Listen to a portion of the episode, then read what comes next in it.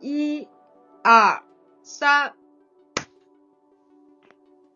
可以吧？好的，可以我。觉得没有问题了，那我们就开始吧。大家好，我是章鱼。我是马奇，欢迎收听超时差漫谈。超时差漫谈是一档两个爱看漫画也爱画漫画的女性一起聊漫画的播客节目。我们热爱漫画，交流读后感，并分享漫画家的故事。如果你喜欢我们的节目，请订阅、好评支持我们。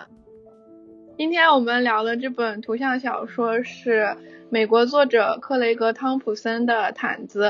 这也是一本自传性的漫画，讲述了他在一个极为保守的美国基督教家庭长大的童年和初恋故事。之前你说过，这是你的读的第一本图像小说，对吧？对，第一本，名副其实第一本。初恋图像小说。它是第一本带给我，无论是这个视觉性啊，还是故事的私人性，带给我这种惊喜的一本嗯书。然后，所以我之后跟马奇商量说，无论如何都要讲一讲这个毯子这是个。是，嗯，也是因为你说我才去看的嘛。因为这本书有六百页，其实我一直拖了很久都没有看过，所以这次也是终于把它给啃完了。我觉得你第一本看这么厚的图像小说也是挺厉害就是如果读漫画的话，我喜欢读那种特别厚的，哦但是看小说嗯读薄的短篇小说。还挺有意思的。可能漫画它字字还是少嘛，就没那么多文字。长篇的小说那个也太多字了。对，而且其实你没觉得读毯子的时候时间过得很快吗？就是当你一旦开始读，你没有觉得那种很冗长的感觉。对对，我觉得他的作为他的嗯第一本长篇漫画，他的写作还是呃很成熟的，他没有什么废话，就是很简练的一个语言，然后委婉的道来他自己的一个嗯记忆吧和他的故事，就是写作方面是相当成熟的。对，再加上他的图像本身就是他的绘画风格，也是那种就是特别精彩，然后特别动人、吸引人那种。对对，嗯他画画真是太好了，我们一会儿可以 聊一下他的画。可以对重点聊一下他的风格。然后，那我介绍一下这个作者呗。嗯，好，Craig Thompson，他是一九七五年在美国威斯康辛州，马奇也讲到了，就是在一个非常严肃的、特别传统的宗教家庭成长。然后呢，成年后他在俄勒冈州的呃黑马漫画出版社，然后进行就是当一个设计师。一九九九年的时候，他出版了他的第一本漫画，叫做《再见粗米》。九九年底的时候，二十四岁的他完成了这本，也就是我的这本初恋小说，六百页的自传性漫画《毯子》。嗯，二零零三年《毯子》出版后，就是几乎囊括了美国漫画界所有的大奖，而且在安古兰，就是法国的国际漫画节也是有一定地位的，好像他当当时拿到的是那个呃最佳评委奖，就是最受欢迎的嗯作者。对，所以说，嗯，就是毯子他的第一本长篇漫画小说，无疑获得了巨大的一个成功，在全世界范围内，而且可以说是在这个漫画历史上也留下了他浓墨重彩的一笔。嗯，是的，他是一个像你说的嘛，他其实是年少成名的，然后他这本书出了以后，他就在漫画界就打开名声，他就完全可以靠漫画去嗯生活了。对，然后他后来还邀请去就是法国呀、欧洲啊各个国家去做那种漫画 tour，然后他还把这些故事又画成了一本游记漫画，那个我也看了一下，反正就是他真的是嗯就是有点东西的，是吧？我就在想，人家二十四岁的时候都出了六百页的书，我现在在二十九岁，我在干什么？真的很不公平哎。嗯，就独立漫画家有很强那种个人个人经历的元素吧，对吧？而而且大家经常画画也会涉及到个人的故事，这就没什么可比性呀，真的不能太比。他真的是一个很有才能，然后很有耐力的一个漫画家，而且我觉得，尤其是画长篇漫画，其实就真真的跟长跑一样，他无论是心智，然后精神、体力，这都是一种，嗯，对吧？是是，都是一种试验。你也能看出来，他这么年轻就想画这么大的一本作品，他其实还蛮有野心吧，也很努力的一个作者。嗯，就他后来他还出了几本别的书啊，就是有一本，就你也推荐我看，叫《哈比比》，嗯，还有一个叫，在他最近的一个作品叫《Jason Roots》，就是中文是人生根，还挺有意思的。他说讲的是他和他弟弟小时候在维斯康星州的农场挖人参，然后人参就后来出口到中国，就是有一个有一些历史和自传题材的作品，就他还是蛮高产的，也一直都在。呃，继续漫画创作，然后就再讲回被子这本，又又被子，怎么又被子？不好意思，就这个得跟读者解释一下啊，因为我第一次看这本书的时候，它中文版还没出来，它是一本英文的。对，blanket。对，然后呢，我当时就不知道这是什么意思嘛，我就查了一下，人家说这是被子，然后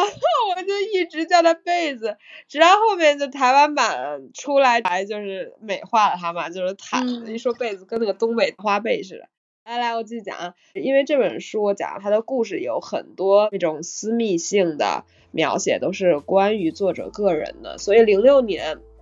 的时候有一个，就是你知道美国有很多很保守的那种城市，然后其中一个叫密苏里州马歇尔市的部分市民就把被子以及另外一本经典的图像小说，也是马季之前提到的，叫做《Fun Home》。认定为他们是色情读物，然后要求市公立图书馆不能收录这两本书，以免荼毒这个我们的青少年。然后也是经过一番辩论之后，图书馆还是把他们这两本书下架了。直到第二年，零七年的三月份，图书馆的董事会才重新投票，然后又重新来到这个青少年的视野之中。所以也可以看到。它作为一本图像小说，它里面的描写啊，大量的私人性，对当时的时代还是具有一定的革命性和挑战性的。嗯，是，你说是零六年是吧？那也是十几年。对，这种事情真的是，我觉得 很没必要，因为大家现在青少年在一个怎么样的环境中，那种东西就到处都是，而且这根本就谈不上什么色情，它跟色情的相比就太小儿科了。刚刚章鱼提到，他是一个非常保守的基督教家庭嘛，他这个家庭他就是，嗯，英文叫 fundamentalism，就是中文翻译过来叫基督教的原教旨主义。他这个教派最有名的特点就是他反对一切现代派神学，反对一切对圣经的质疑和批判。就像我们知道圣经里头有一些故事啊，比如说圣母玛利亚处女生子。就从我们现在科学来看，这不太可能。嗯，就有的教派它允许人们能够适当的提出一些对圣经的质疑，但原教旨主义它是强调一定是无条件相信圣经。嗯，所以就是可以理解为它是基督教也相对非常保守和传统的一种流派。而作者他在这种家庭长大，啊，我们后面也会说到他的这个家庭。对他的人生观、价值观、爱情观都有非常重大的影响。那马奇，你第一次读这本书的时候，你觉得怎么样？就是给你带来一种什么样的感觉呢？就首先肯定是他那个，我们第一次看到一个漫画，肯定是他的画风嘛，就画的真的是很好，而且他画的其实是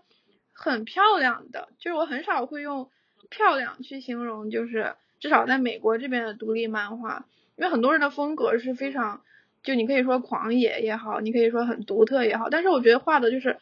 光从艺术角度上很美的话，然后人物啊造型就是真的还挺就是很漂亮，它的画面也非常的精致精美。嗯，但这种美不是说什么那种日本呃漫画那种美明白。对，它就是一个从画画角度上来说就就很好看，然后。就大家如果想知道，就去看一下吧。他是真的是画的非常好的。这个画家的那种生命力是，我觉得是完全体现在他的这个用线的笔触上面。对对，然后就是让我们能感受到他的情感，就是我觉得这是很难的一点。对，就是那种特别冲动，然后。那种刷刷刷刷刷很快的线条，就我觉得他这个线真的非常厉害，能感到他那种动感、那种速度感。然后他明明就是静态的漫画，就是静态的画面嘛，我就觉得看的时候就感觉你就身临其境啊，就变成那种三 D 电影了，就感觉可以动起来。对，像你说，就他的线用的真是非常厉害。还有一个很大的特征就是他特别喜欢对就是那种图形复杂的那种图形的喜爱，就是在他的这个风格中其实也凸显了。然后在哈比比那本书里，就是更是一个特别重要的，你知道，强迫症那种感觉。然后就这本书让我很有读下去的欲望。嗯，然后呢，它的这个里面刻画的。人物也是有多面性的，因为你会发现他刻画的是两组家庭，一个是 Craig 家庭，一个是他的初恋，叫什么来着？叫 Rena，嗯，Rena 的两个家庭，然后其实两个家庭各自有各自的成员嘛，然后每个成员都是很真实的，呃，能够让我们觉得一下就可以相信他故事的一个演吧。是。因为法语我们有一个词叫做 convaincre，就是你可以说服读者，无论你是什么年龄，然后无论你有什么样的经历，当你翻开它的时候，你就会一下就沉浸到他的故事中，并且相信他的故事是真实的。是这样子，就他的这本是非常个人经历的一个作品，也非常的真诚朴实。就是你读的时候，你会想到，因为他就讲自己的初恋呀，自己的童年。自己和弟弟的故事，其实读者你读的时候，一个是你像你说的你相信他，一个是他也会让你想到你自己的一些嗯童年故事呀、初恋故事，是很就是很亲切的感觉。就相比于另外一本《哈比比》嘛，就是它是一个完全虚构的一个宗教故事，那个真的我读起来非常不能说服我，这个是一个真的故事。我觉得他还是。就是还请他，还是多写写自己经历的吧。人家是想人家自己虚构的一个神话，但是确实哈比比的评价，我觉得还挺正面两极的。在查阅资料的时候，我发现有一个读者哈，就是他形容这本书，我觉得还挺有意思的。他说，作者用抽象的线条以及想象来构筑人物的关系，就是那种紧张感、脆弱感、孤独感。就那种感受让所有的人会印象深刻，对。那我觉得这本书就是一个，如果说它的画面与文字的关系，就是画面掠夺般的侵占了我们的视野，就一下把我们给抓进去。所以在我看这本书的时候，是一个纯英文的，还是六百多页，但是我觉得它的画面就是足以说服一切的那种。那说到这个画面，你有没有就是印象能比较深刻的一些画面？就是他们两个在收拾行李，那个 Craig 把那个被子放进去行李箱，然后那个 Rena 那时候正好感冒了，嗯，之后第二天他的 Rena 的父亲送他们就是回家嘛，送 Craig 回家，Rena 也在车上，然后在这个时候，因为他呃 Rena 跟 Craig 住的是两个不一样的城市。在那个父亲的车上，然后 Craig 就一直望向窗外的风景，三页吧，就是没有任何的独白，没有任何的人，风景在一直在变换。是是。啊，第四百七十九页的时候，就是瑞娜在风中，然后风有点吹乱她的头发，是，然后那种感，很有电影感。四百八十一页的时候，瑞娜跟 Craig 说谢谢，于是就给他留了一个背影。嗯，是的，很伤感。对，就是就是从这种分离，就好像可以预示到，就这可能是他们最后一次见面。然后，尤其是这个情绪最大的张力是在四百八十四页的时候。Craig 的车走了，然后他画了一个悬崖，你看到了吗？就是那个车直接就跌下悬崖了，就这是一个很不真实的描绘，但是这个也意味着他们的关系走到了尽头，就是从这一刻开始。他其实不管是分镜啊，还是他的布局安排都很用心，然后也有前后的呼应啊、暗示啊，嗯，各个方面都考虑的很好，嗯。这部漫画让我注意到的另外一个点是，就是它无论是对话、独白，还是这种虚幻的想象与真实的结合，它都融合的很到位。就是在描述自己的私人性的同时，又能让读者产生共鸣，而且故事的这种叙事节奏啊、把控力啊，其实都是对于一个二十四岁的年轻人来说，真是不可多得的，真的是一个天才，我觉得。是的，是的。那马奇，你有没有在这本书里，就是让你印象特别深刻的某个场景呢？哦，就你刚才说的，其实是比较就是含蓄、比较伤感，他们离别的那个场景嘛。我觉得我我一开始读，我记得都是比如说男主他自慰，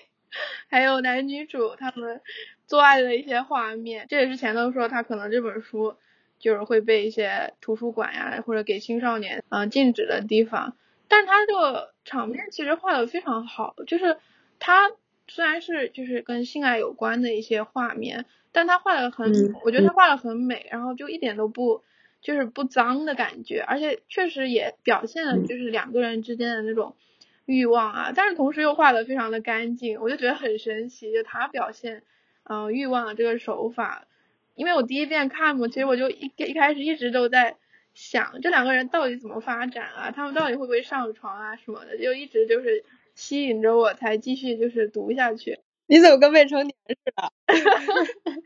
是啊，就是我觉得这种题材在漫画里还就是在独立漫画里也不是说很常见吧，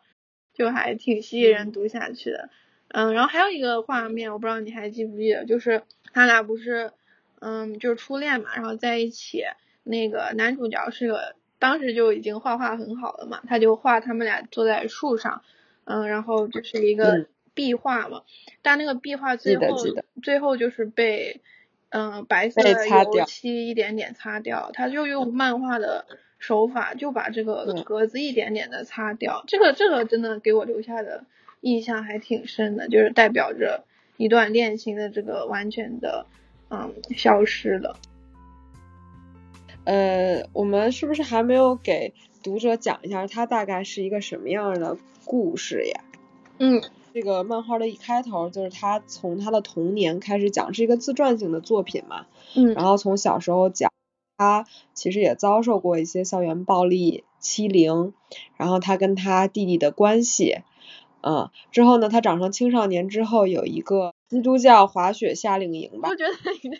滑雪夏令营不太对劲，滑雪冬令营，对对对，基督教滑雪冬令营。嗯，反正就是他们去了一个有雪的地方，然后他们的目标就是要都滑雪嘛，然后遇见了这个瑞娜，就是其实瑞娜一开始在他们的情感关系中就处于一个比较成熟、比较主导的一个地位，我就领着他一直嗯摸索前进吧。嗯，呃，后来从这个冬令营结束之后，就一直打电话、写信，就是交往不断嘛。嗯，就是肯定是已经超越了朋友这层关系。对，然后后来呢，嗯，Craig 有了一个假期，他就和父母商议，就说想去看看这个 Rina，但是由由于他也是一个基督教家庭吧，嗯，妈妈就说，那你跟这个女孩到底什么关系啊？然后 Craig 就说，就是朋友，单纯的朋友关系。嗯，然后呢，为了说服他的妈妈，然后 Craig 说说那个，嗯，Rina 的家庭也是基督教家庭，嗯，就这一句话。然后后来他就去跟瑞娜度过了一个大概差不多两个星期的假期，两个人分别，分别之后就等于又是异地了嘛。嗯。异地之后，两个人的联系慢慢慢慢少了。嗯，但是 Craig 这方还是非常就是仰慕瑞娜的，但瑞娜也可以看出他对 Craig 态度慢慢就是转变。嗯，然后到最后这段初恋的。感情最终消亡，然后 Craig 也从这个基督教的束缚里面慢慢的找到了自己人生，就是对他来说真正重要的是什么。是。看完之后稍微饱含着一点孤独，然后稍微有一点悲伤，啊，但是会知道就是 Craig 在他的人生之中，他得到了一些锻炼，一些成长吧。是的，是的，对你总结的很好，基本上重要的 都说到了。嗯，就他这个书一条线就是讲他和他这个基督教家庭的发展嘛，然后他到呃，因为很多其实我觉得很多人有类似的经历啊，就是你小时候对宗教是家里给你的嘛，然后是全盘接收，没有这种怀疑或者嗯反思的，然后随着年纪越来越大，然后慢慢就。开始有了自己的思想，可能最后怀疑你的这个宗教，然后最后像嗯作者一样，他就脱离基督教，他现在现在已经不是一个教徒了，他完全走上了自己的一条路。对，然后书中的另一条线就是他和他这个初恋嗯的感情，就像你刚才说，他俩其实一直都是以朋友相称嘛，就是全书中他们其实没有确定过这种男女关系。嗯，而且我觉得这可能就是美国的约会文化跟中国不太一样的地方。就中国的校园恋爱也好啊，高中、大学，大家都是就是觉得是男女朋友嘛，就很快就定下来。但他这个书里头就写到，就他们其实就算是美国高中生，对这个感情的这个程度，嗯的拿捏也是，就是我觉得很成熟。尤其是那个像你说的那个女生嘛，她一直都是很成熟，然后。他很知道自己要什么，自己不能负责或者没有确定。他们没有互相称过对方是男女朋友，其实你可以看出来，他们对对方彼此是有那种动感情的。像女主她不是给 Craig 缝了一条满满怀爱意的一个毯子嘛，这也是这本书的嗯标题的由来。但他们并没有就是确认是男女朋友的关系，这个还挺有意思的。可是他最后写了 I love you too 在那个。毯子里面夹杂了一个他的小纸条。嗯嗯，是的。Craig 他给 Rena 打最后一通，就是打电话的时候，，Rena 说：“我爱你，就像爱一个朋友。”是，而且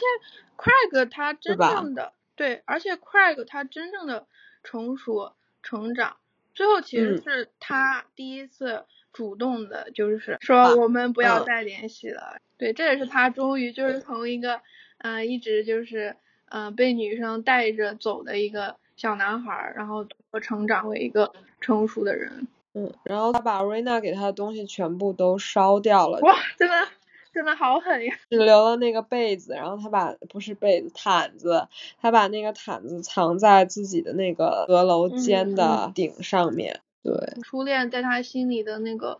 地位啊，就是这本书。嗯，真的是画给他的，就是很对他产生了挺大的一个影响。对，嗯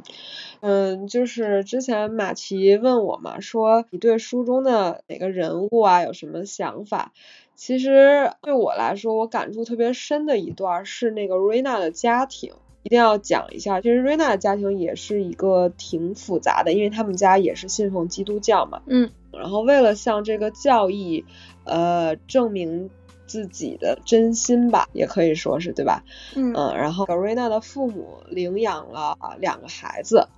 而且这两个孩子都有一定的问题，应该是是唐氏吗？对，一个男孩是唐氏综合症，一个女孩是有点智力障碍，而且他们俩都是亚洲人。哦，是这样，嗯对，然后反正但是那个女孩的问题好像更严重一些。对他智力有缺陷，对，因为那个女孩的年纪是不是比瑞娜还要大呀？是是，她其实已经很大了。对，哦对了，还忘了讲一个，就是瑞娜其实还有一个姐姐。嗯嗯，就是这个姐姐，呃，书中的作者其实用了不多的笔墨，但是我觉得这个姐姐的侧写真的特别的真实。瑞娜的话就是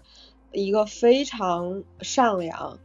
然后呢，他会帮着自己智力障碍的那个姐姐穿衣服、脱衣服，甚至洗澡。甚至瑞娜跟 Craig 说：“那如果我们未来在一起了，这样就又多了一个人帮我照顾我的姐姐。”嗯嗯。然后他对他就是另外一个唐氏的那个哥哥也是特别好，对，总是拥抱哥哥。然后包括当时 Craig 来到家里以后，那个哥哥对 Craig 态度。也是特别冷漠的，对不对？就觉得你夺走了我最重要的妹妹。他不是有唐氏，他其实有很大的那个社交障碍。他后来其实慢慢不是接受了 Craig，那一开始肯定是非常冷淡的，都不愿意跟他直视。嗯，对，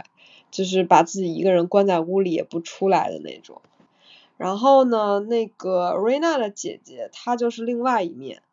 她自从呃父母领养了这两个孩子以来，瑞娜的姐姐就对这个家庭特别疏离啊，就是而且她姐姐很叛逆，对，还没有上大学好像就结婚了，就想早点离开这个家庭。是的，对，不想被这个两个可能智力有障碍的人牵制住人生。对，而且他姐姐就是跟姐夫生了孩子之后，他们的孩子其实他们也不是很喜欢，他们叫那个孩子说那个婴儿，印象很深刻。然后那个 Craig 就问 Rena 说，为什么他叫自己的孩子是那婴儿？把这个婴儿也是给瑞娜去照顾，然后后来瑞娜的那个双亲最后就是想离婚吧。Craig 跟瑞娜好的时候，他的双亲正在闹离婚，而离婚的原因其实有一部分也跟这两个他们领养的孩子是有关系的，就是谁照顾的多，谁照顾的少。对，我也觉得挺讽刺的，就是一般看这种嗯白人家庭啊，就是。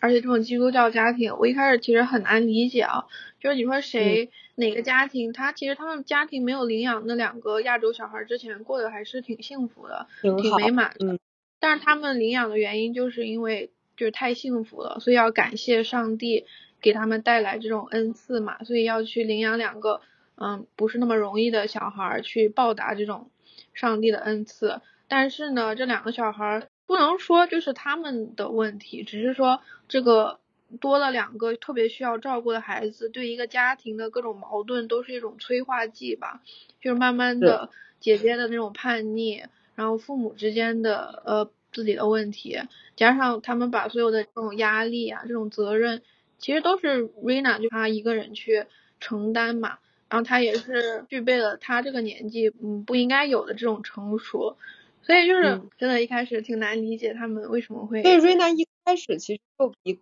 Craig 要成熟，从心智上。是的，是的，而且她也比 Craig 更作为一个就是一个姐妹嘛，她更负责，然后去照顾这些人。故事有讲两个家庭嘛，一个是女主的家庭，一个是男主的家庭。她其实把更多的镜头我感觉都放在女主的家庭上了，然后他对自己的家庭其实父母没怎么说。就比起那个女主，她对他弟弟真的是，嗯，照顾的不是很好，他特别的自我，然后他们俩兄弟俩还都被那个一个保姆，一个男保姆给猥亵了嘛，就是这是他心中一个永远的痛，就是他没有保护好他的弟弟，所以这就是一个家庭两个孩子，就还挺有那种对照的，就是性格不同，然后两个孩子做的行为还有嗯他们的命运都完全不同了。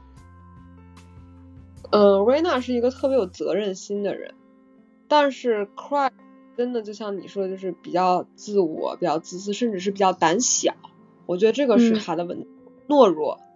是，不过感觉很多画那个画画的男生，就是至少在美国文化这边，就是漫画家、漫画作者都是比较，嗯，在体力上也好，就是小时候是比较受欺负的，但是他们可能擅长画画吧，然后就。嗯，是属于男生里头，不是那种特别就 masculine，是有一点，就是他不是在学校也经常被人叫娘娘腔啊什么的，就是因为他留长发，然后他画画，然后他不像那些普通的男的做运动员呀什么的，对，就还是有一个性别的这个感觉。就一开始你觉得，哎，这两个基督教家庭，这不是绝配吗？还而且都那么虔诚，结果到后面你发现就还是很不一样。我问你啊，你觉得那个女主她，嗯，能离开她的原生家庭吗？还是说她会一直做一个照顾的角色？这个我觉得很难说。是因为他就是他们俩分手，不是很大一个原因，就是那个女主她是很负责的要照顾自己的家人嘛，他俩还开玩笑说以后可以搬在一起去照顾啊什么的，但是就是现实就是根本不可能嘛，男主角他有自己的。艺术梦想啊什么？可是我觉得他们两个分手的原因和女主的家庭其实没有什么关系。你你觉得就是单纯的因为女主可能看不上他的这个，对，太懦弱了是吧？一段时间你会喜欢某个人，但是女主是一个就是怎么叫她女主？Rina，Rina 是一个成长很快的一个女性，就是她接纳事物的能力比 Craig 要强很多。有一个矛盾点，就是在 Craig 找她玩的时候，瑞娜带他去酒吧。瑞娜有有很多的朋友，瑞娜是一个很 social 的一个人。嗯。那个时候 Craig 就是在瑞娜玩的最开心的时候，Craig 就出门了，就是从那个酒吧离开，然后到室外看雪。嗯。他一个人想说，为什么我来就这么几天，瑞娜还要和别人在一起？她和我安静的在一起，两个人独处，这难道不好吗？是他俩性格是完全相反，性格是不一样的，对，所以说这个也注定了他们没有办法，就是在后续，而且瑞娜那个时候认识 Craig，他只是一个高中生，对吧？嗯嗯，就是他的世界会更大，就他会去更远的地方。哇，我听我们感觉我们俩这个变成一个情感分析栏目了，嗯，但是我觉得你说的挺对的，就是感觉那个瑞娜。我觉得瑞娜其实并不是第一次谈恋爱了，就是对于男主 Craig 来说，这个是他心中的一个白月光，他的就是女神一样的初恋。但是对于 Rina 来说，我感觉他其实还蛮有就是和男生打交道的经验的。是，Rina 对于 Craig 来说是一个其实是一个好的角色，虽然两个人分离是悲伤的，但是在他的笔下，，Rina 还是。那个像白月光一样的女孩，而且她对 Craig 产生初恋滤镜，初恋对初恋滤镜，初恋滤镜，而且她对 Craig 其实她的人生对 Craig 产生了一些影响，因为 Rina 也是奉基督教的，在 Rina 的房间里也有耶稣基督的那个照片，对吧？然后其中一就是就是 Craig 在 Rina 这里学到了他怎么和自己的宗教相处。以及什么地方我要遵循，什么地方我觉得我我不适合，他找到了那个分界点，而且还有一个就是 Rina 对 Craig 心智上的影响，影响了 Craig 跟他弟弟之间的这个是是是。交往的情感，因为有一段时间就是他们长大之后，Craig 也描述说，我弟弟对我来说就像一个陌生人了，已经，虽然两个人住在一个房子里面，他们小时候多要好呀。他们小时候睡一张床。对，我觉得这个也是跟 Craig 的性格，他自身的一个性格有关，因为他其实是也是一个蛮自我封闭的人。对，典型的艺术家性格。对对，然后那个瑞娜就是他看到瑞娜是一个特别包容，然后特别开放，对谁都很善良，而且很有勇气的一个女孩子，就是瑞娜的这些性格。也鼓舞了这个 Craig，然后最后从瑞娜家回来之后，Craig 也是就是破冰了嘛，就是他就主动的上前问弟弟说：“你还画画吗？最近在玩什么游戏？”嗯嗯嗯，就真的开始成长了，真的开始能看到别人，是一个很好的一个成长故事。对。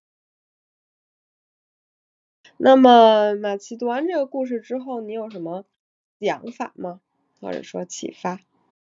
他就是也是非常个人的一个作品嘛，讲他的家庭、童年、情感经历，就给我的启发就是，我觉得漫画不是一定要画那种就是编的非常曲折离奇的东西才能打动人，你可以讲一些，就如果你愿意啊，做一个创作者，可以去试着讲一些真实的事情，或者努力的去还原一点点现实生活，然后因为每个人都有自己的初恋啊。都有高中啊，生活成长的故事，就他其实还蛮鼓舞我，就是以后可以把自己的一些嗯亲身经历去画出来，嗯，当然不是每个创作者都喜欢画这种就是比较现实的题材，但这本绝对是在成长故事，然后在亲身经历这个类型是做的非常好的，就如果有读者嗯也是喜欢看这种作品或者想要去。创作这种作品，毯子都是一个非常好的范例。对，嗯，就对于我来说的话，呃，它是一本，嗯，告诉我如何与人构建亲密关系，以及如何走出一段即将逝去的情感，嗯，就是这种感情上的启发。因为说真的，啊，就是在这本书的开头和结尾，你可以看到 Craig。呃，态度的一些转变，对亲人的态度，然后对爱情的态度，我们在这本书中就可以看到他的成长。然后他其实告诉我们，就是人其实要有勇气，对吧？就是这个，我觉得这就是我们家猫就做的很很完美。就是有的时候我们也是有那种相互厌恶的时候，但最重要的是在我。两个吵完架之后，打完架之后，他可以呃一声不吭的，然后又靠过来，又紧紧的贴着我的那种心情，就就是我觉得，呃，人跟人之间的相处，就是不要说是一个竞赛或者是一个对立的态度，对，然后还是要更加的真诚坦诚，然后放下一些芥蒂，然后放下你的偏见，然后更好的去接纳一个本身是应该爱你的那个人。就是比如这个跟 feel，就是他的那个弟弟，他跟他弟弟那个感情。是的，对。然后对于那个走出即将逝去的这个情感，Craig 的选择是，嗯，就是让这个感情善始善终。他选择拨通给瑞娜最后一通电话，然后跟瑞娜郑重其事的说啊，那就是这是我给你打的最后一通电话。就是你知道，就是给自己的感情画上一个休止符。就是那如果你是 Craig 的话，你会怎么做呢？就这个也是对于这个情感提出的一个问题。嗯，所以我觉得就人心中都有自己的答案吧。是的，是的，说的特别好，有被你和你的猫嗅到。我们今天就到这儿吧。然后讲了是 blankets 被子，不是毯子这本 书。你这个从头到尾都说错了，说明他一开始看给你留下了非常深的那个印象。因为哎，这个就让读者去判断吧，你自己去看看它像不像一个被子。好的，那我们就跟大家拜拜了，下期再见，拜拜。